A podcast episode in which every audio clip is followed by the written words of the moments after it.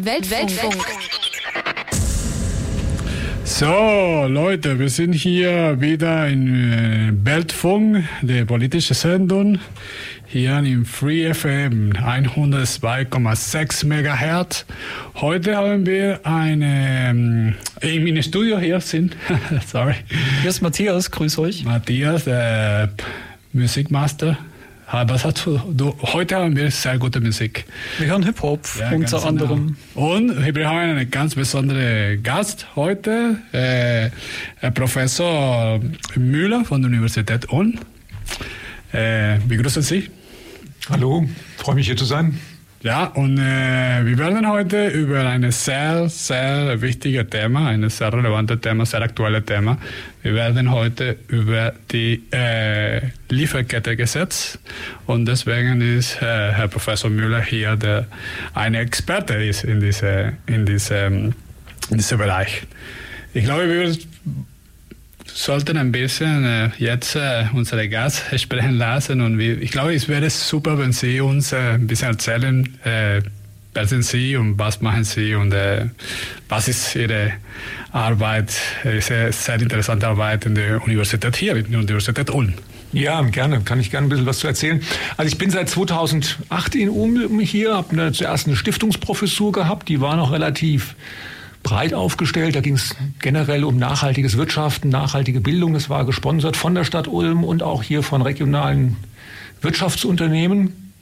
Und äh, hatte aber schon vorher, ähm, war ich in Oldenburg und habe eigentlich, ähm, könnte man sagen, seit ich nach Oldenburg bin, das war im Jahr 2000, mich mit dem Thema Nachhaltigkeit in Lieferketten beschäftigt. Damals hat es noch niemanden interessiert, aber es ist ja immer so, man muss sich irgendwie als Wissenschaftler eine Nische suchen, wo man denkt, das ist ein Thema, das kommt. Und es war mir eigentlich ziemlich klar, dass es ein ganz, ganz wichtiges Thema ist, weil die meisten Probleme, meine, wir haben hier auch sehr, sehr viele Probleme, Klimaschutz, wir sehen das gerade, aber eben auch sehr große Probleme gerade Richtung dem Bereich der sozialen Nachhaltigkeit, also Thema Menschenrechte.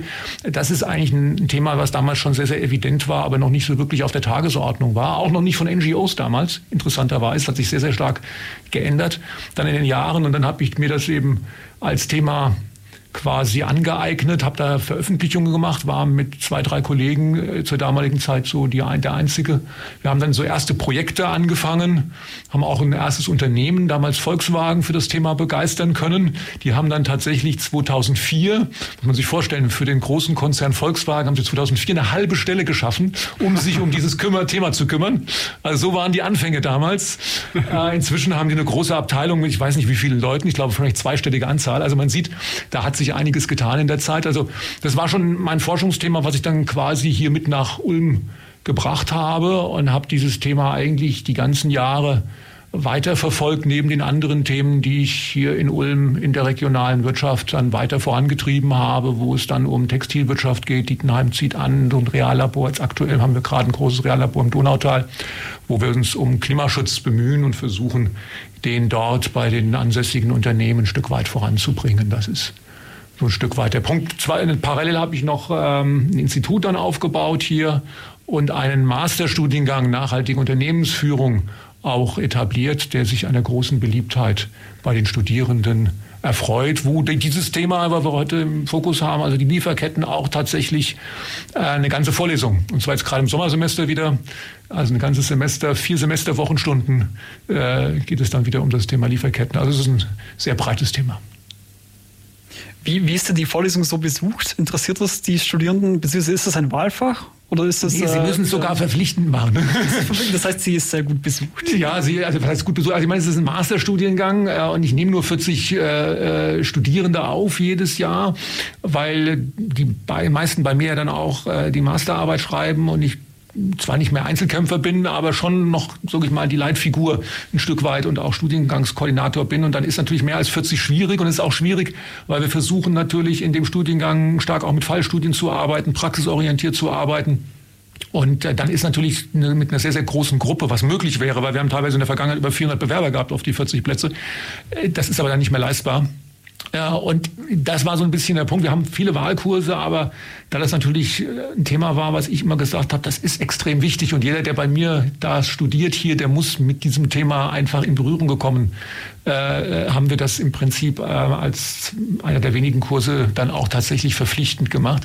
Wollen es aber tatsächlich bei der nächsten Überarbeitung aus dem Pflichtkanon rausnehmen, weil es tatsächlich durch das Gesetz jetzt so breit angekommen ist, äh, dass jetzt tatsächlich ich sagen kann, äh, okay, also ähm, jetzt können wir das im Prinzip auch offen gestalten. Ich vermute, dass die Studenten dann auch aus intrinsischer Motivation kommen werden und wenn nicht, ist es auch nicht so schlimm. Wir haben tatsächlich jetzt inzwischen ein deutlich breiteres Angebot, auch mit vielen Lehrbeauftragten, auch andere Kollegen und Kolleginnen bieten Themen äh, rund um die Nachhaltigkeit an, sodass man da eine breitere Basis hat, als das jetzt hier am Anfang war, wo wir den Studiengang entwickelt haben.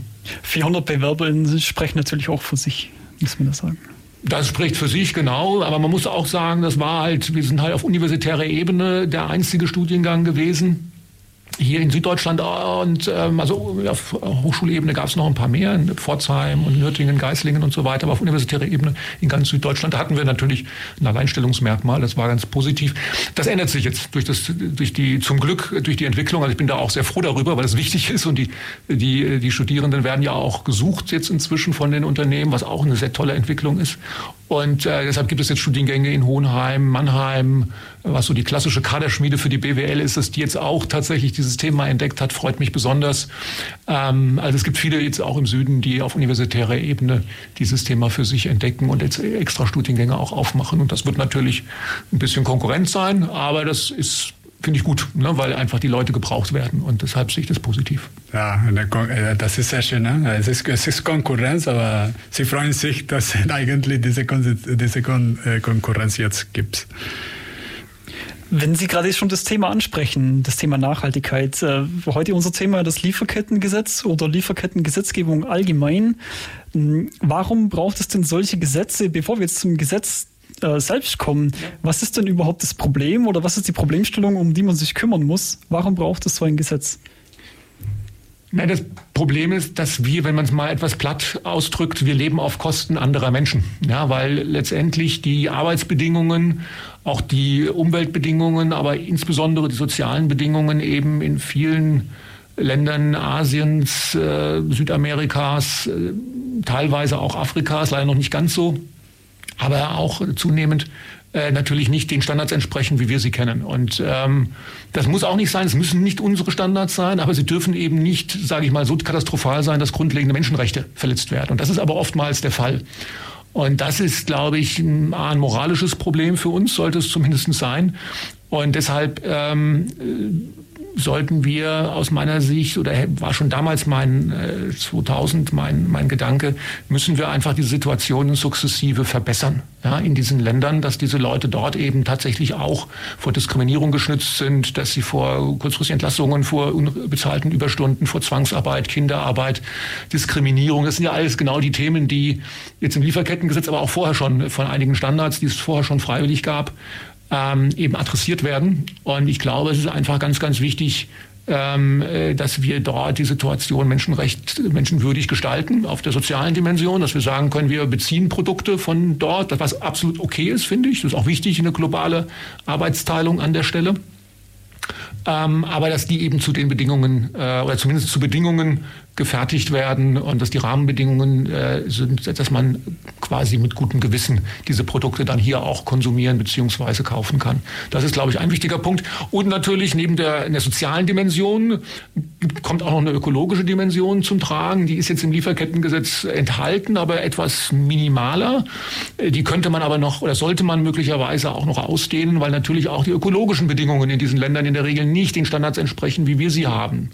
Und äh, das ist natürlich auch eine, ein großes Problem letztendlich, ähm, weil dort natürlich dann auch ähm, auf Kosten der Umwelt, auf Kosten des Klimawandels Produkte hergestellt werden, äh, was wir auch nicht können wollen, also was, was im Prinzip aus unserer Sicht auch nicht positiv ist, sagen wir mal so rum.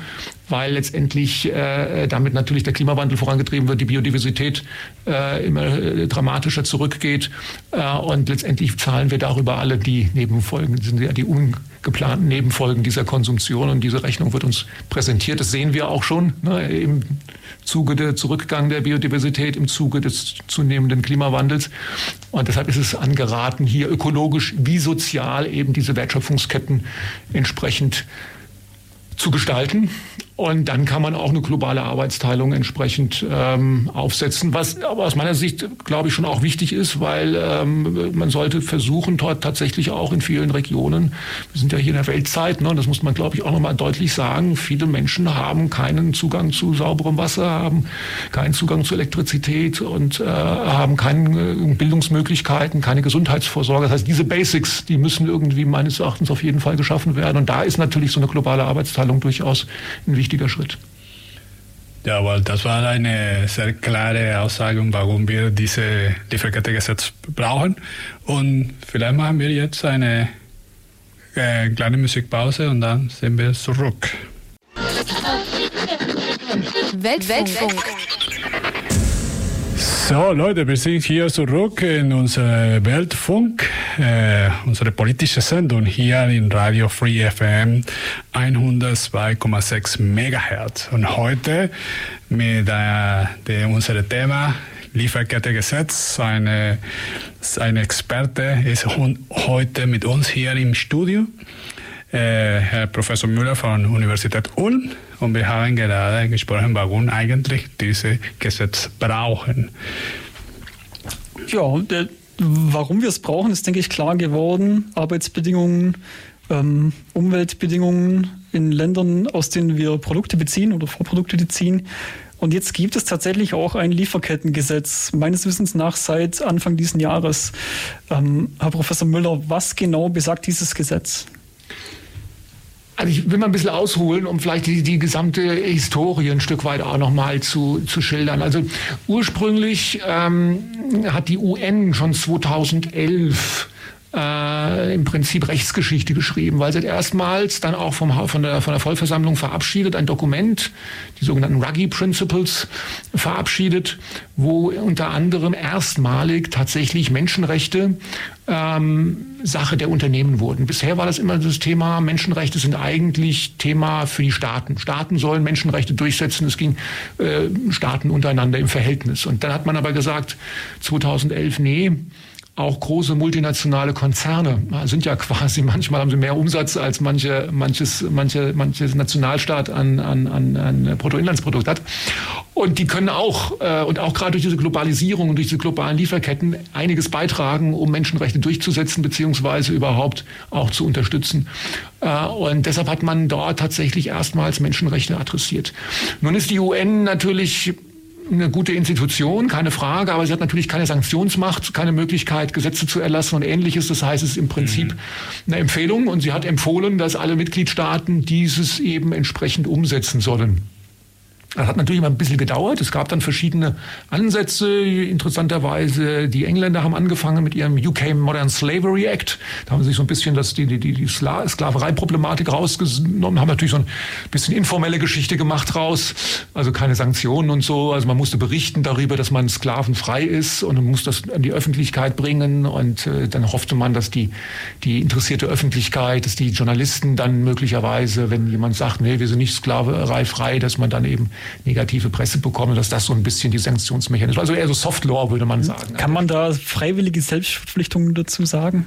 Das da kann man freiwillige selbst. Ja, es ist schon ein bisschen, dieser Modern Slavery Act ist schon verpflichtend. Also die Unternehmen müssen schon äh, einen Bericht abgeben. Aber es ist ein Gesetz in dem Es ist schon ein Gesetz, aber es gibt keine Sanktionen in dem Sinne, wenn man jetzt sagt, ich habe Sklaverei in meinem nur, nur, nur äh, in meiner Lieferkette, aber Wahrscheinlich äh, würde es keiner tun äh, an dieser Stelle und ähm, entsprechend sehen die Berichte auch relativ weichgespült aus.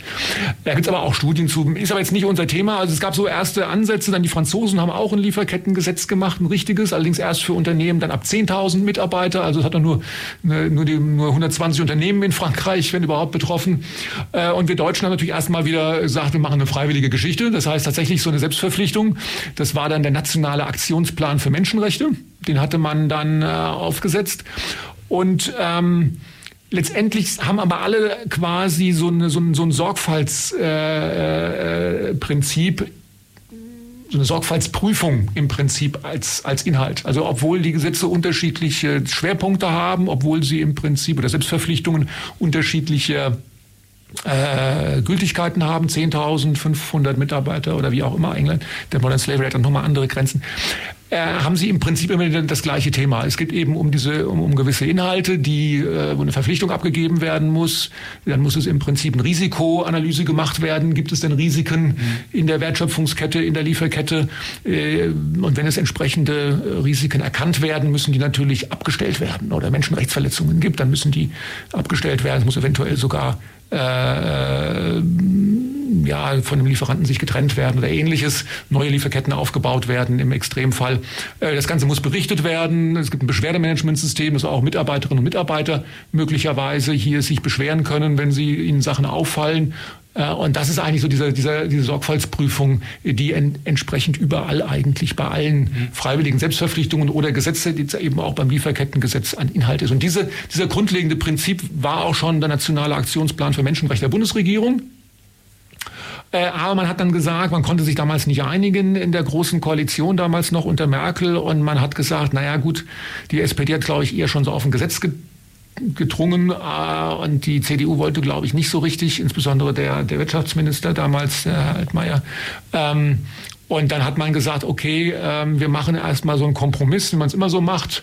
Wir gucken mal nach zwei Jahren und wenn 50 Prozent der Unternehmen in Deutschland, die äh, jetzt äh, über mehr als 500 Mitarbeiter haben, äh, eben jetzt dieses, äh, dieses Lieferkettengesetz anwenden, dann brauchen wir kein Gesetz, dann funktioniert das. Und wenn es weniger sind, dann brauchen wir ein Gesetz. Soll heißen, es hat nicht funktioniert. Genau, es gab dann eine empirische Untersuchung äh, und die hat ergeben, glaube ich, 17 Prozent. Also weit drunter. Ja, da sehen wir wieder mal, dass freiwillige Selbstverpflichtungen meistens nicht so richtig funktionieren. Und gerade bei Menschenrechten äh, dann auch nochmal, also was ein wirklich wichtiges Thema ist. Und äh, daraufhin kam genau dann dieses Gesetz, äh, was jetzt tatsächlich, Sie sagten es eingangs, am, äh, am 1.1. diesen Jahres jetzt gültig äh, geschaltet wurde und was genau aus diesen Elementen äh, eben besteht. Ähm, Im Prinzip ist es so, dass äh, eben eine Grundsatzerklärung, menschenrechtliche Grundsatzerklärung abgegeben werden muss, dass eben eine Risikoanalyse abgegeben werden muss, aber, und jetzt kommen wir so ein bisschen in die Details, das wird dann jetzt spannend. Die muss ich aber leider Ihnen jetzt erzählen, weil die dann durchaus wichtig sind. Wir kommen vielleicht später noch drauf, wenn wir so ein bisschen in die Zukunft schauen. Äh, man hat dann auch da natürlich eine, eine, eine Konfrontation gehabt innerhalb der Bundesregierung. Damals war das auf der einen Seite der Herr Heil vom BAMAS und auf der anderen Seite ähm, der Herr Müller, der CSU war und eben das, das äh, Entwicklungshilfeministerium, sagt man glaube ich nicht mehr. Ähm, aber, aber auf jeden Fall äh, ge, ge, ge, ähm, das Ministerium für internationale Zusammenarbeit, genau richtig, genau, so heißt es richtig, genau. Äh, die beiden hatten eigentlich ein, ein, äh, jetzt tatsächlich ein sehr ambitioniertes Gesetz gehabt und Herr Altmaier eben als Wirtschaftsminister wollte eben tatsächlich die Wirtschaft ein Stück weit schützen, war vielleicht auch als Wirtschaftsminister sein Job. Und dann musste man irgendeinen Kompromiss finden und man hat im Prinzip einen Kompromiss insofern gefunden, dass man unterschieden hat mittelbare und unmittelbare Lieferanten. Das heißt, der mittelbare ist quasi, mit dem ich direkt einen Vertrag habe. Hm, ja. Und auf den bezieht sich das Gesetz in erster Linie. Also bei mhm. dem muss ich im Prinzip gucken, dass dort die Menschenrechtssituation eingehalten ist. Ne? Also ein, ich sag mal, ich habe vorhin Volkswagen genannt, nenne ich mal jemand anderen, ein BMW oder ein Mercedes muss jetzt gucken, ne, dass der Bosch eben die Menschenrechte einhält, weil das sein erster Lieferant ist. Ähm, und ähm, nur bei begründeten äh, Verdachtsfällen muss ich wirklich tief in die Wertschöpfungskette reingehen. Und das ist so ein bisschen natürlich ein Stück weit die, die Problematik an der Stelle, wo viele Nichtregierungsorganisationen, viele Kritiker sagen, naja, das ist schwierig, weil die meisten Menschenrechtsverletzungen jetzt nicht unbedingt beim First Tier, also beim ersten unmittelbaren Lieferanten sind, sondern tief in der Kette. Da, mhm. wo die Rohstoffe abgebaut werden. Ne? Ja. Im Kongo oder in Südamerika, in Chile, in, in, in Bolivien äh, oder auf den Plantagen äh, ähm, äh, weltweit, was eben auch immer gerade angebaut wird. Kakao in der Elfenbeinküste. Man kann da, da, da sind die Hauptprobleme. Da sind die mhm. meisten Menschenrechtsverstöße und da muss man im Prinzip runterkommen.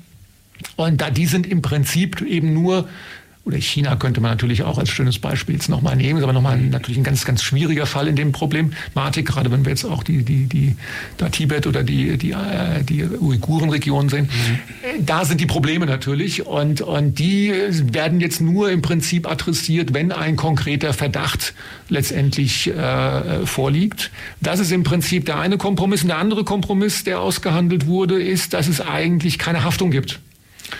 Ähm, das heißt, man ist letztendlich nicht haftbar, sondern es gibt ein Bußgeld. Die Idee dahinter äh, ist im Prinzip, dass man sagt, naja, es geht im Prinzip darum, genau diese Sorgfaltsprüfung, die ich eingangs geschildert hatte, aus diesen Elementen Risikoprüfung, äh, dann Abhilfemaßnahmen, ähm, äh, dann Beschwerdemanagement, Berichterstattung, den muss ich, den muss ich im Prinzip aufbauen. Der muss dann auch in der Risikoprüfung möglicherweise erkennen, ob es in irgendeiner Tiefe in der Kette äh, Risikoprobleme gibt. Und wenn ich diesen, diesen Prozess äh, im Prinzip gut aufgebaut habe und es kommt trotzdem irgendwo in der Kette zu Menschenrechtsverstößen, muss ich kein Bußgeld zahlen, weil es ist tatsächlich relativ komplex natürlich, so eine, so eine Wertschöpfungskette, mhm. ist ja sehr vielfältig. Und ähm, äh, dafür wollten die Unternehmen nicht haftbar sein. Kann man durchaus diskutieren, komme ich vielleicht später noch drauf. Ähm, aber wenn ich andersrum möglicherweise eben gar keine Menschenrechtsverletzung habe, aber der Prozess ist nicht gut aufgesetzt, dann kann es sein, dass ich Bußgeld zahlen muss. Also es geht tatsächlich so eine indirekte Logik, es geht tatsächlich um diesen Prozess, den ich tatsächlich wirksam, was auch immer wirksam ist, kann man nochmal diskutieren, aufgesetzt haben muss. Äh, und daran orientiert sich im Prinzip letztendlich dieses, äh, dieses Gesetz. Das ist jetzt der, der Punkt, der muss umgesetzt werden. Da muss, muss berichtet werden. Es gibt eine Behörde, die ist aufgesetzt, äh, ähm, extra entwickelt worden. Die liegt im, äh, die BAFA, die hat es äh, jetzt äh, übernommen und die haben jetzt auch eine ganze Menge Berichtspunkte, ich glaube fast 400 Berichtspunkte rausgegeben, die die Unternehmen, die jetzt betroffen sind, müssen jetzt entsprechend dort jedes Jahr einen Bericht abgeben, um diesen Prozess letztendlich zu dokumentieren. Also, ne, Vielleicht noch mal ein bisschen ausgeholt, warum waren diese Punkte so entsprechend umstritten? Das Argument der Unternehmen ist eben auf der einen Seite, sie sagen, na ja, es ist, diese Wertschöpfungsketten sind hochkomplex mhm. und sind natürlich sehr, sehr, sehr dynamisch. Ja, und ja. das können wir auch aus unserer Forschung tatsächlich nachvollziehen. Wir haben mit einem großen Automobilhersteller mal tatsächlich diese Kette äh, des Kobalts bis zum Kongo äh, oder ein Doktorand von mir, muss ich fairerweise sagen, hat das tatsächlich in Kooperation mit einem Unternehmen tatsächlich bis zum Kongo runter mal durch, durchgeführt. Wo, wofür braucht man Kobalt? Für Batterien. Gut, dass Sie fragen, richtig genau. Das ist ein ganz also wichtiger eigentlich schon ein Zukunftsthema für die Elektromobilität. Eigentlich für ein Zukunftsthema, genau. Man braucht, äh, und 80 Prozent dieses Kobalts liegt im Kongo, in der Reserven. Also wenn man jetzt tatsächlich was viele ja hoffen, mehr auf Elektromobilität setzt und mhm. vieles, äh, viele Verbrenner damit substituiert, dann braucht man äh, eben dieses Kobalt aus dem Kongo. Und wir wissen, der Kongo ist natürlich ein Risikoland, würde man sagen, jetzt gerade vor dem Hintergrund des Lieferketten-Sorgfaltspflichtengesetzes, weil dort natürlich die Menschenrechtsverletzungen ich würde sagen, der Tagesordnung oftmals sind. Man muss noch so ein bisschen, das ist ein Riesenland, man muss so ein bisschen nochmal unterscheiden. Die Konfliktminerals, die eher im Osten sind, die, die, die Kobaltvorkommen sind eher im Süden. Da haben wir jetzt nicht äh, die Problematik, die wir im Osten haben, dass dort noch ein Bürgerkrieg mitfinanziert wird. Ähm, das ist schon mal ein bisschen besser, aber trotzdem sind die Bedingungen dort relativ, äh, auch dort sehr, sehr schwierig. Und ähm, das sind, wenn man dort den Anbau oder den Abbau, Entschuldigung, von, von diesem Kobalt untersucht, bis dann hier zum, zum Automobilhersteller sind sieben Stufen dazwischen. Ja, und das Ganze geht dann noch über eine Schmelze, die sitzt zufälligerweise in China, weil die meisten Schmelzen in China sitzen. Auch eine mhm. ziemliche Abhängigkeit übrigens, ja. die meistens nicht so im Fokus ist. Äh, die meisten Schmelzen sind tatsächlich von vielen Rohstoffen in China inzwischen. Und ähm, das alles zu kontrollieren tatsächlich ist eine schwierige Situation. Ist auch ein wirklich extrem kompliziertes Netzwerk. Und in dem und es hat fast anderthalb Jahre gedauert, um diese, diese Kette tatsächlich nachzuvollziehen. Und wahrscheinlich in dem Augenblick, wo Herr Dr. Ranzi dann dieses Supplier Mapping, nennen wir das, und diese Map hatte, war sie wahrscheinlich schon gar nicht mehr reell, weil sich irgendwo mittendrin schon wieder was geändert hat. Ja. Das ist natürlich immer das Argument äh, von den Unternehmen gewesen, da können wir nicht haftbar sein, das ist mhm. so komplex, das kriegen wir nicht hin. Und jetzt guckt man mal, wie viele Rohstoffe drin sind, auch wie viele kritische Rohstoffe, ist ja nicht nur Kobalt in so einer Batterie mhm. oder generell auch im Verbrenner.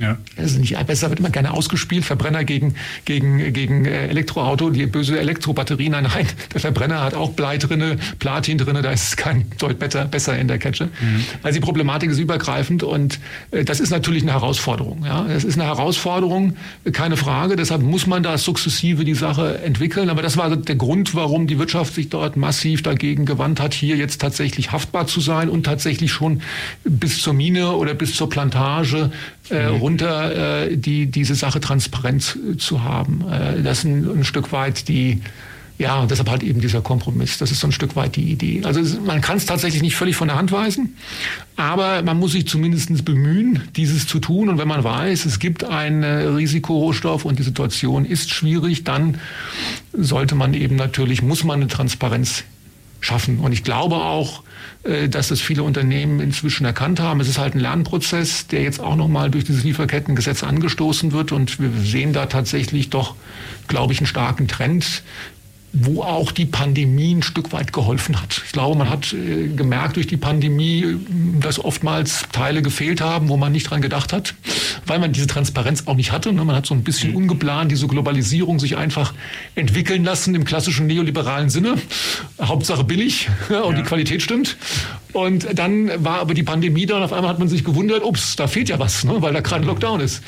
Und ich glaube, auch das hat, glaube ich, nochmal zu einem Umdenken äh, beigetragen, dass man jetzt diesen mühsamen Weg gehen muss und eben nicht nur auf, auf äh, Preis und Qualität achtet, Hauptsache das stimmt, sondern dass man eben auch sagt, nee, wir müssen auch gucken, dass wir Abhängigkeiten vermeiden, dass wir ein bisschen resilienter werden, dass wir ein bisschen breiter streuen und dass wir dann eben auch diese ökologischen, sozialen Fragen mit letztendlich adressieren, weil auch gerade aus der ökologischen Dimension haben viele Unternehmen inzwischen die Erfahrung gemacht, wenn es irgendwo äh, Starkregenereignisse gibt, Überflutungen gibt, Hitze, dann kann auch so eine Wertschöpfungskette ganz schnell mal äh, in Schwierigkeiten kommen. Also auch mhm. das ist jetzt nochmal ein rein ökonomisches Argument für viele Unternehmen, dort jetzt zu investieren und in diese, in diese Stabilität der Ketten äh, reinzugehen. Also No, schwierige, schwierige Bewertung. Äh, man versteht die Situation, man sollte anfangen, aber es kann nicht sein, dass es jetzt dann endet, sondern man muss sozusagen einen Prozess anstoßen, der sukzessive jetzt natürlich die Standards hochschraubt und der jetzt diese Transparenz der Ketten zumindest gerade im Bereich der Hochrisikosituation ähm, weiter vorantreibt. Ja, so, das ist, wir können einfach sagen, äh, wir können sagen einfach, dass es der eine Start und diese ganze äh, Lieferketten, die hochkomplexe Systeme ein bisschen transparenter zu machen. Ne? Finde auch, auch gut, weil äh, Sie haben auch in dem Artikel gesagt, dass heutzutage dieser Druck von der Öffentlichkeit, äh, mehr Nachhaltigkeit, Menschenrechte, wir haben Internet, wir sind irgendwie äh, alle verbunden und, äh, und natürlich, wenn man mehr Transparenz in diese Liefer Lieferketten schafft, Natürlich, man kann auch beweisen, hey, guck mal, meine Produkte kommen von äh, äh, Lieferketten, die sind, die sind ein bisschen mehr ökologisch, ein bisschen beachten auf Menschenrechte und so weiter. So, wir machen jetzt eine kleine Musikpause und dann kommen wir zurück. Weltfunk. So, wir sind hier wieder im Weltfunk in unserer Sendung, politische Sendung hier in Radio Free FM 102,6 Megahertz. Heute mit unserem Thema Lieferkettegesetz mit unserem Gast, Professor, äh, Herr Professor Müller von der Universität Ulm. Und wir haben ein, äh, gerade gesprochen, äh, was ist eigentlich die Lieferkettegesetz und, und, und ich mag einfach diese, ich habe das so zusammengefasst, dass die Lieferkettegesetz versucht, ein bisschen mehr transparent in diese ganze Lieferkette, hochkomplexe Systeme, die unsere, unsere Lebensqualität hier aufrechthalten, ne? weil wir beziehen viele von den Ressourcen, die wir hier verbrauchen, von anderen Ländern. Jetzt ist natürlich schon auch die Frage, für wen gilt dieses Gesetz? Also gilt das für, sagen wir mal, den Bäcker hier genauso als Firma oder muss das gleich ein großer Automobilkonzern sein? Also wir haben jetzt erstmal diese 3000er Grenze ab diesem Jahr, später dann ab 500. Ähm, 3500 Mitarbeiter, äh, Mitarbeiter, Mitarbeiter, müssen diese Firmen haben. Genau, genau, genau. Aber das ist natürlich erst einmal so die erste, diejenigen, die tatsächlich dann berichtspflichtig sind.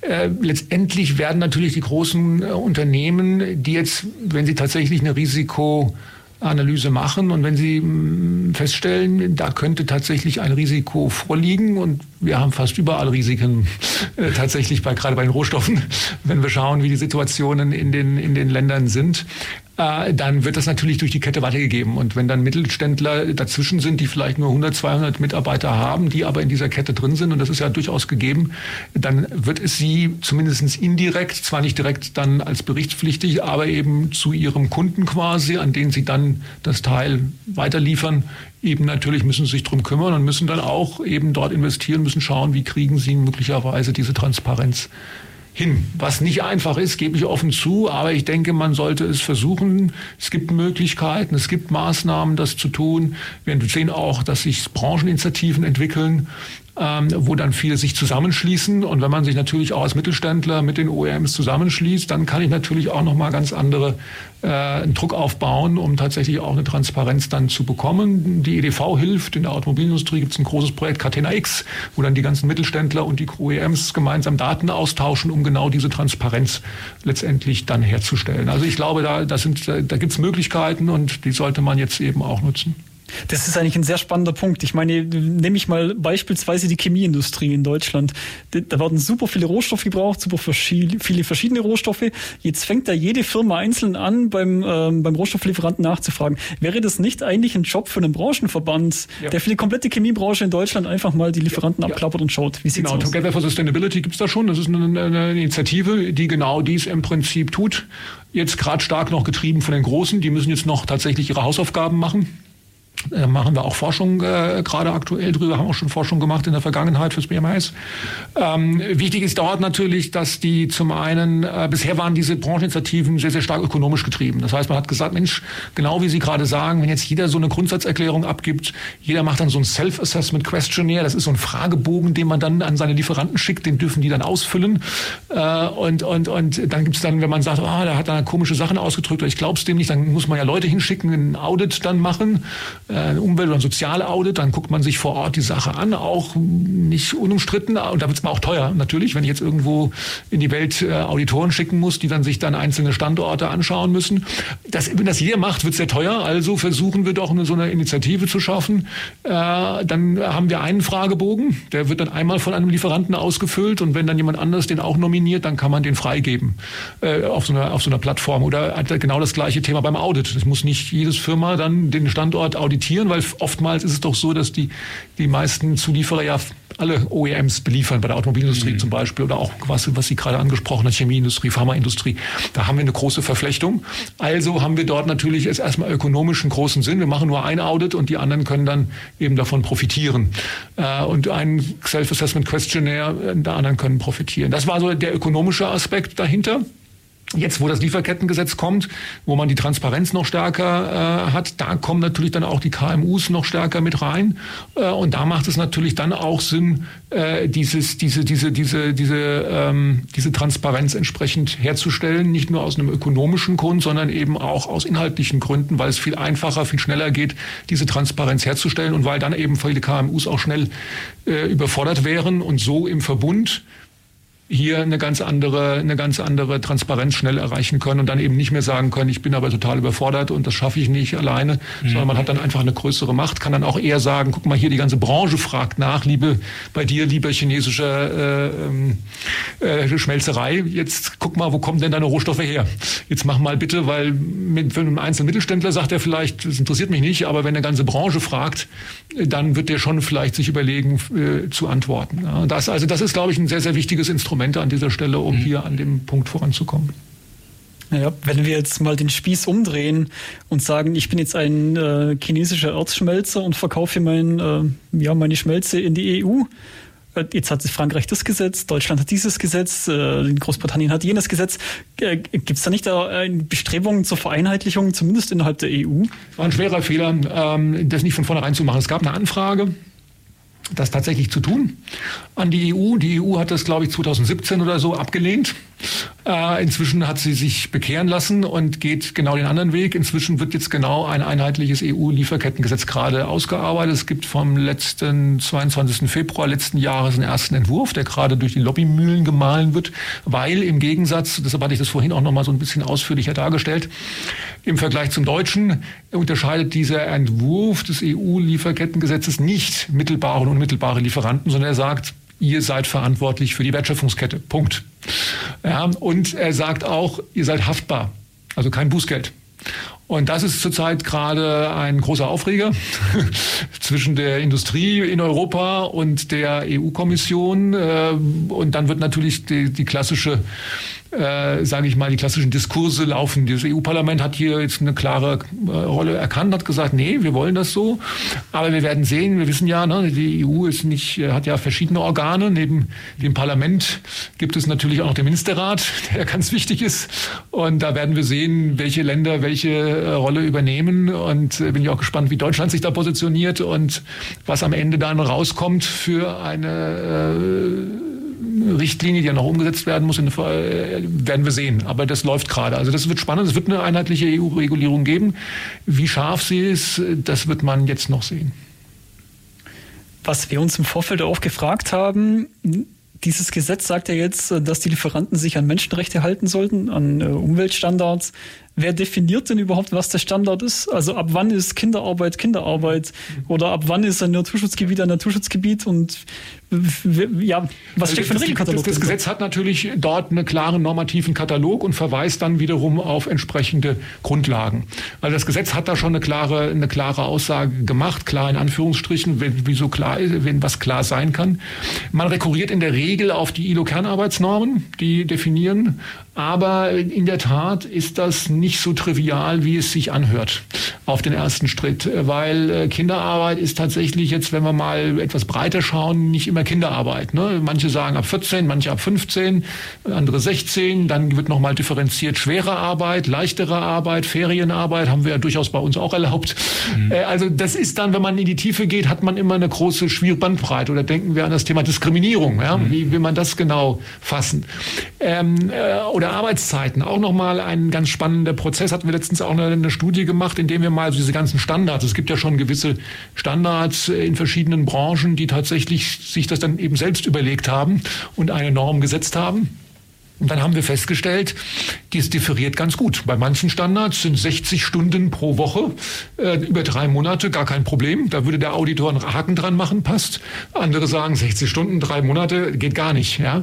Also äh, bei uns ist schon die Grenze bei 40 Stunden und so. Also da sieht man, wenn man ins Detail geht, ähm, es sind erhebliche Unterschiede. Oben klingt das erstmal schön, ne? keine Zwangsarbeit, keine Kinderarbeit, keine äh, Überstunden und so, äh, gute gleiche Bezahlung, keine Diskriminierung. Aber die Frage ist dann tatsächlich, wie wird es umgesetzt und wie wird es auch entsprechend überprüft? Äh, und da gibt es in der Tat, wenn man so diese Weltbrille hat, noch eine, eine sehr, sehr große Vielfalt. Und deshalb gibt es auch nicht diesen One-Fits-All-Standard. Ne? Viele sagen immer, na Mensch, das ist doch Kinderarbeit, alles. Da könnte man doch einen Standard für alles machen. Warum muss dann jede Branche ihren eigenen haben? Naja, kein Wunder. Wenn man mal ein bisschen tiefer guckt, sieht man, dass je nach Branche da tatsächlich dann doch erhebliche Unterschiede letztendlich ähm, sind. Und wir werden sehen, die EU müsste dann auch entsprechend in ihrem Gesetz das dann nochmal genau definieren, was für sie Kinderarbeit ist. Oder sie muss irgendwie auf die ILO-Kernarbeitsnormen oder auf die OECD Guideline Principles oder was auch immer verweisen. Also da gibt es verschiedene Standards, die zurzeit ähm, ja, konkurrieren. Ähm, Sie meinten jetzt ähm, zwischendrin auch, dass sich 17 Prozent der Firmen sowieso schon an diese Sachen gehalten haben. Äh, bleibt eine ganz große Prozentzahl an Firmen, die das noch nicht gemacht haben. Die Frage ist ja, warum? Also wie, wie kann es sein, dass es für mich ein Wettbewerbsvorteil ist, wenn ich die Augen zumache vor Kinderarbeit? Oder ähm, was, was sagen die 17 Prozent der Firmen, die sich eh schon dran gehalten haben, jetzt dazu, dass sich alle dran halten müssen? Also erstmal finde ich es bestimmt gut, weil in Einsatz sprechen wir von einem einheitlichen Leveling Playing Field. Wir hatten auch tatsächlich im Vorfeld äh, diese Diskussionen hier in Deutschland, wo dann lange so knapp war, kommt jetzt noch ein Gesetz oder kommt es nicht, war so auf den letzten Drücker. Ne? Frau Merkel hat da nochmal ein Machtwort gesprochen, jetzt einigt euch endlich, dass wir das noch eine Legislaturperiode umkriegen. Es war durchaus offen, da haben auch einige auf Zeit gespielt. Und da haben sich tatsächlich auch 50 Unternehmen äh, zusammengeschlossen, haben einen Brief geschrieben, haben gesagt, wir wollen ein Lieferkettengesetz, weil sie gesagt haben, ne, wir halten uns jetzt schon dran, ja, und wir wollen dieses einheitliche Leveling Playing Field haben, um eben Wettbewerbsgleichheit zu haben, weil es kostet ja auch Geld, äh, diese ganzen Maßnahmen, diese Audits, diese Self Assessments auszuwerten, diese Plattformen zu betreiben äh, und, und, und eben auch dann auch diese, diese Self, diese Questionnaires auszuwerten und alles. Also da gehen ja auch Ressourcen rein. Und ähm, äh, also insofern die Unternehmen, die es eh schon machen, haben natürlich ein großes Interesse daran, begrüßen das auch, sind auch fortschrittlich, weil sie auch sagen, naja, unsere Kunden wollen das, aber die Branchen sind natürlich unterschiedlich im Fokus, äh, sind auch unterschiedlich positioniert äh, an dieser Stelle und ähm, Fokus von NGOs, Fokus von Kunden. Und deshalb ähm, ist da die Geschwindigkeit unterschiedlich. Und deshalb ist natürlich positiv, wenn jetzt ein einheitliches Gesetz existiert, das letztendlich für, für alle gilt. Ja, und es gibt, wir haben immer das, also wenn wir Nachhaltigkeit uns anschauen, haben wir immer einen kleinen Prozentsatz, 10, 15 Prozent, die Pioniere sind, die Familienunternehmen sind, wo die Eigentümerin oder Eigentümer sagen, hier, wir machen das jetzt einfach, weil ich das für richtig halte. Das hatten wir also schon immer. Und wir haben leider eine große Masse von Unternehmen, die sagen, naja, wir machen erst was, wenn wir es müssen. Mhm. Ja. Kennt man. ähm, ich denke, wir spielen noch einen Musiktitel, bevor wir zum Finale kommen und hören uns dann gleich wieder. Viel Spaß. Welt Weltfunk. So Leute, wir sind hier zurück in unsere politische Sendung Weltfunk in Radio Free FM 102,6 Megahertz. Und heute, jetzt ist der letzte Teil unserer Sendung. Wir, hatten, wir haben heute über äh, Lieferkettengesetz gesprochen mit unserem Gast, äh, Herr Professor Müller von der Universität Ulm. Äh, wir haben gesprochen über warum brauchen, was ist das Lieferkettengesetz, warum brauchen wir es, äh, wie funktioniert. Und jetzt kommen wir zu dem letzten Teil. Ja, hinten fragen wir uns, was kommt hinten raus dabei? Also was hat das Liefergesetz für eine Wirkung? Hat es eine Wirkung und wenn ja, welche? Das ist eine sehr gute Frage, die man natürlich jetzt aus wissenschaftlicher Sicht noch nicht richtig beantworten kann, weil wir natürlich jetzt noch die, die Untersuchungen fehlen und, und das ist natürlich meistens so einen richtigen Impact. Das wäre natürlich wichtig. Den haben wir noch nicht. Aber es ist eigentlich adressiert, was ich gut finde im Gesetz. Also es wird, steht auch richtig im Gesetz drinnen. Man muss den Impact prüfen. Also Unternehmen müssen selbst untersuchen, was sie für eine Wirkung haben und müssen das irgendwann dokumentieren. Aber klar, jetzt, jetzt gilt es erst einmal. Die erste Berichtseinheit kommt jetzt alle erst, noch. Das heißt, wir können im Prinzip noch nicht wirklich sagen, was, äh, was rauskommt. Wir hoffen natürlich, wenn es berücksichtigt wird, dass die Situation sich vor Ort dann in den Unternehmen auch verbessert, aber äh, oder in den Ländern verbessert. Aber es gibt natürlich darum genau eine riesige Diskussion. Also wir haben gerade auch im Vorfeld diese, dieses Lieferkettengesetz ist eine Studie vom, vom, äh, von Kieler Institut für Weltwirtschaft gesehen gehabt, die jetzt mal argumentiert haben, dass eigentlich die Wirkungen eher kontraproduktiv sind, weil Unternehmen sich dann aus Ländern, die hochrisikobehaftet sind, wo eben möglicherweise die Gefahr für Menschenrechtsverletzungen existieren, sich eher zurückziehen. Ja. Die sagen, da fange ich gar nicht erst an, irgendwie was zu holen, bevor da was schief läuft. Genau, oder ich bin da aktiv, aber ich habe das Risiko, ich kriege das da nicht in den Griff, hohe Korruption, äh, ganz schwieriges Land, dann gehe ich lieber raus. Mhm. Ne? Und das ist natürlich, das wäre in der Tat kontraproduktiv, weil man ja eigentlich einen Bemühens-, einen Befähigungsansatz dahinter haben sollte. Ich habe ja eingangs gesagt, eigentlich müssen wir schauen, dass wir diese Länder ein Stück weit in dem Sinne entwickeln, dass wir dort eben ein Stück weit, man ja auch ein großes Bevölkerungswachstum Afrika, deshalb auch nochmal ein ganz wichtiger Fokus, dass wir dort eben Gesundheitssysteme schaffen, dass wir dort Schulbildungen schaffen. Äh, das wäre schon auch wichtig und das ist natürlich besser, wenn Unternehmen vor Ort sind und dort den Menschen auch eine gewisse Perspektive geben. Natürlich nicht nach dem Motto, wie wir es machen, sondern natürlich gleich klimaneutral und so weiter und so fort. Das wäre jetzt nochmal ein neues Thema. Aber das ist schon eigentlich der Punkt. Also Rückzug ne, oder Regionalisierung ist, glaube ich, nicht die, die Lösung, äh, sondern man sollte schon engagieren und sollte dort vor Ort dann lieber darauf wirken, dass eben die Menschenrechte eingehalten werden und dass vor Ort sich die Situation verbessert und nicht zurückziehen. Das wäre ein wichtiger Punkt. Ich glaube auch nicht, dass die Studie zutrifft, weil Unternehmen äh, entscheiden nicht anhand eines Kategorie äh, über ihren Standort oder ihre Standortentscheidung, sondern es geht eher darum, dass es natürlich vielfältig ist. Ne? Also so eine Standortentscheidung, den treffe ich auf der Basis von, von äh, Arbeitskräfteverfügbarkeit, von Lohnkosten, von Subventionen, die ich bekomme.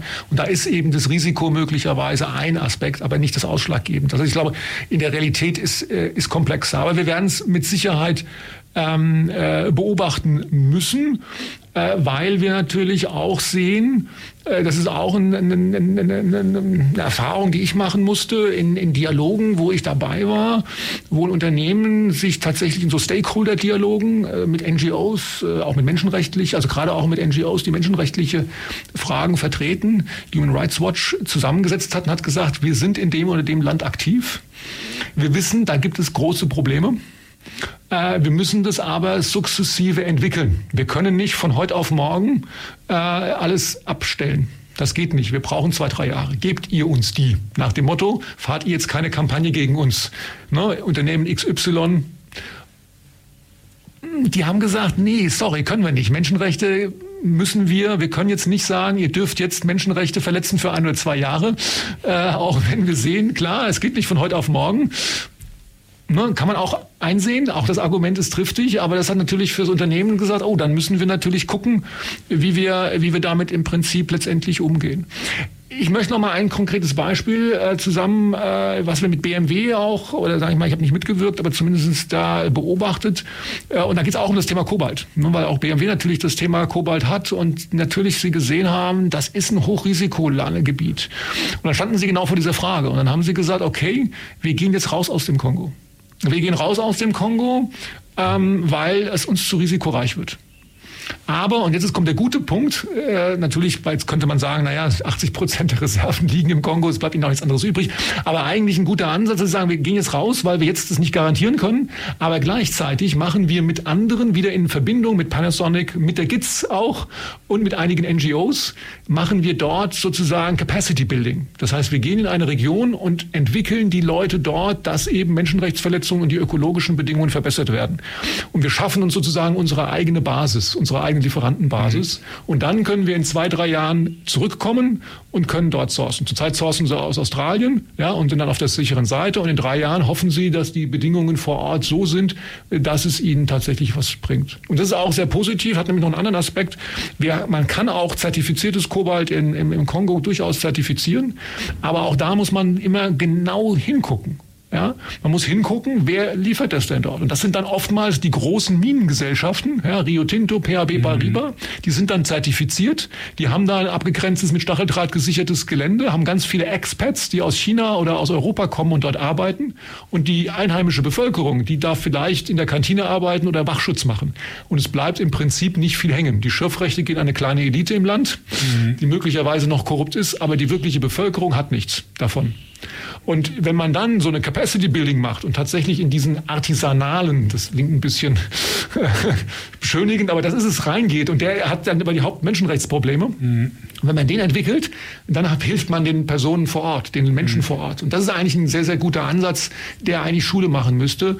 Das heißt, dass wir eben tatsächlich versuchen müssen, sukzessive da, wo es Probleme gibt in diesen Ländern, sei es jetzt beim, im Bergbauthemen oder aber auch ein Stück weit bei Plantagen, dass wir dort solche Capacity Building Aktionen aufbauen und dass wir dort eine stabile Wertschöpfungskette im Prinzip sichern können, eine transparente, sodass wir sagen können, hier ne, kommen keine ökologischen Probleme und keine Menschenrechte hin. Das ist eine, eine, ein Weg, den man aber gehen muss. Der wird ein paar Jahre dauern, vielleicht sogar ein paar Jahrzehnte, aber ich denke, das ist die Lösung. In diese Richtung müssen wir eigentlich gehen. Und ich hoffe letztendlich, dass das Lieferkettengesetz äh, das anreizt, solche Wege zu gehen. Eine Frage, die sich mir jetzt zum Ende gerade noch aufdrängt. Ähm, das ist jetzt in dem Fall kein emanzipatorischer Kampf sozusagen der Leute im Kongo vor Ort, sondern es ist eine Initiative aus, sagen wir mal, Europa, die jetzt sagt, ja, haltet euch bitte an die Menschenrechte. Ja. Aber normalerweise müssten doch die, die Leute im Kongo sagen, die dort in dieser Mine arbeiten, wir wollen Menschenrechte. Ja, naja, das ist immer so ein bisschen, äh, das war auch bei uns früher nicht anders. Ich glaube, die Menschen, die unmittelbar betroffen sind, die müssen, die nicht müssen, äh, morgens, wenn sie aufwachen, nicht wissen, was sie mittags im Bauch haben, die denken jetzt nicht daran, dass sie jetzt quasi ihre Rechte einfordern und, und, und groß kämpfen äh, für Menschenrechte und so eine, auf so einer abstrakten Ebene. Oftmals ist da die Schulbildung nicht unbedingt da, ein großes Problem, was wir übrigens auch diskutieren, gerade in Bezug auf diese Beschwerdemanagementsysteme. Die klingen immer so schön westlich, ne? Wir machen ein Beschwerdemanagementsystem, dann kann sich ja jeder beschweren. Ja, es setzt aber voraus, dass die Menschen vor Ort ihre Rechte kennen. Und wenn man genau guckt und auch Studien sieht, dann kennen die Menschen ihre Menschenrechte oftmals gar nicht. Und dann können sie sich auch nicht beschweren, wenn sie da nicht äh, äh, informiert sind. Also man muss eigentlich erstmal eine Schulung machen, um über ihre Rechte zu informieren. Und dann kann man auch darüber nachdenken, jetzt so ein Beschwerdemanagementsystem entsprechend zu etablieren, wo sie dann diese Rechte auch einfordern können. Also man muss dann einfach das ein Stück weit ähm, äh, antizipieren. Aber Sie sprechen einen wichtigen Punkt an, der auch in der internationalen Debatte durchaus öfters mal genannt wird. So ein bisschen, dass dann Imperialismus einem vorgeworfen wird. Ihr kommt jetzt mit euren Normen. Da bin ich immer ein bisschen verhalten. Äh, man muss natürlich gucken, aber es geht hier um Menschenrechte und Menschenrechte haben viele dieser Länder unterschrieben. Und ich weiß nicht, ob irgendein Land sagen kann, unsere Kultur ist die Verletzung von Menschenrechten. Ich glaube, da wird etwas instrumentalisiert. Das heißt, es gibt eine gewisse Elite, die dann diesen Kulturimperialismus im Prinzip für sich im, äh, im, äh, instrumentalisiert aus meiner Sicht. Es gibt äh, die Beispiele von den Maquiladoras in Mexiko und die, Fem die Feminicidios, die Toten von Frauen. Und ich glaube, da, wenn, wenn, wenn diese Frauen äh, für ihre Rechte kämpfen, am nächsten Morgen sind irgendwie in eine in, in, in, in einen See oder so tot oder so. Ne? Es ist auch, dass man kann sich beschweren. Es ist in, in Europa zum Beispiel, du kannst dich beschweren und so und du weißt, dass du kommst nach Hause. Vielleicht verlierst du deinen Job oder so, aber in anderen Ländern beschwerst du dich und dann kommst du nicht zurück nach Hause oder vielleicht deine Schwester wird ermordet oder so. Äh, wir haben noch äh, in zwei Minuten, ich glaube, vielleicht können wir eine letzte Frage oder letzte Statement machen und dann. Vielleicht ein ganz kurzes Statement äh, aus Ihrer Sicht, wo wird es hingehen in den nächsten Jahren? Ich hoffe, dass wir tatsächlich mehr Transparenz bekommen, dass wir Capacity Building machen und dass wir im Prinzip eine sozial-ökologische Globalisierung bekommen. Das wäre im Prinzip mein Wunsch. Daran muss man arbeiten, weil die großen Nachhaltigkeitsprobleme werden wir nicht äh, in kleinen nationalistischen äh, äh, Blöcken oder so lösen, sondern wir werden sie nur gemeinsam lösen und das geht nur im Multilateralismus. Sehr gut. Das, das heißt, es wird internationaler werden. ich hoffe, dass es so wird. Es ist zurzeit nicht so. Wir sehen leider eher Nationalismus, wir sehen eher ne, America First und so weiter. Äh, aber es ist nicht die Lösung. Wir müssen kämpfen dafür, dass wir eher international werden, ja. ja. Wunderbar. Ähm, alle, vielen, ähm, wir bedanken uns. Ja, sehr vielen, gerne. Vielen Dank, äh, Professor Müller, dass Sie hier waren. Es war eine sehr, sehr interessante Sendung aus meiner Perspektive. Und vielen, vielen, vielen, vielen Dank für Ihre Zeit. Und ja, wir sehen uns äh, in einem Monat. Wir hören uns in einem Monat mit einem eine neuen Thema hier in Weltfunk, die politische Sendung in Radio Free FM 100. 2,6 Megahertz. Einen schönen Abend. Und äh, ja, hier im Mischpult war Matthias. Hier war Matthias. Und es äh, freut mich außerordentlich, dass heute wieder neben mir stand Alejandro. Tschüss, äh, alle zusammen. Weltfunk. Weltfunk.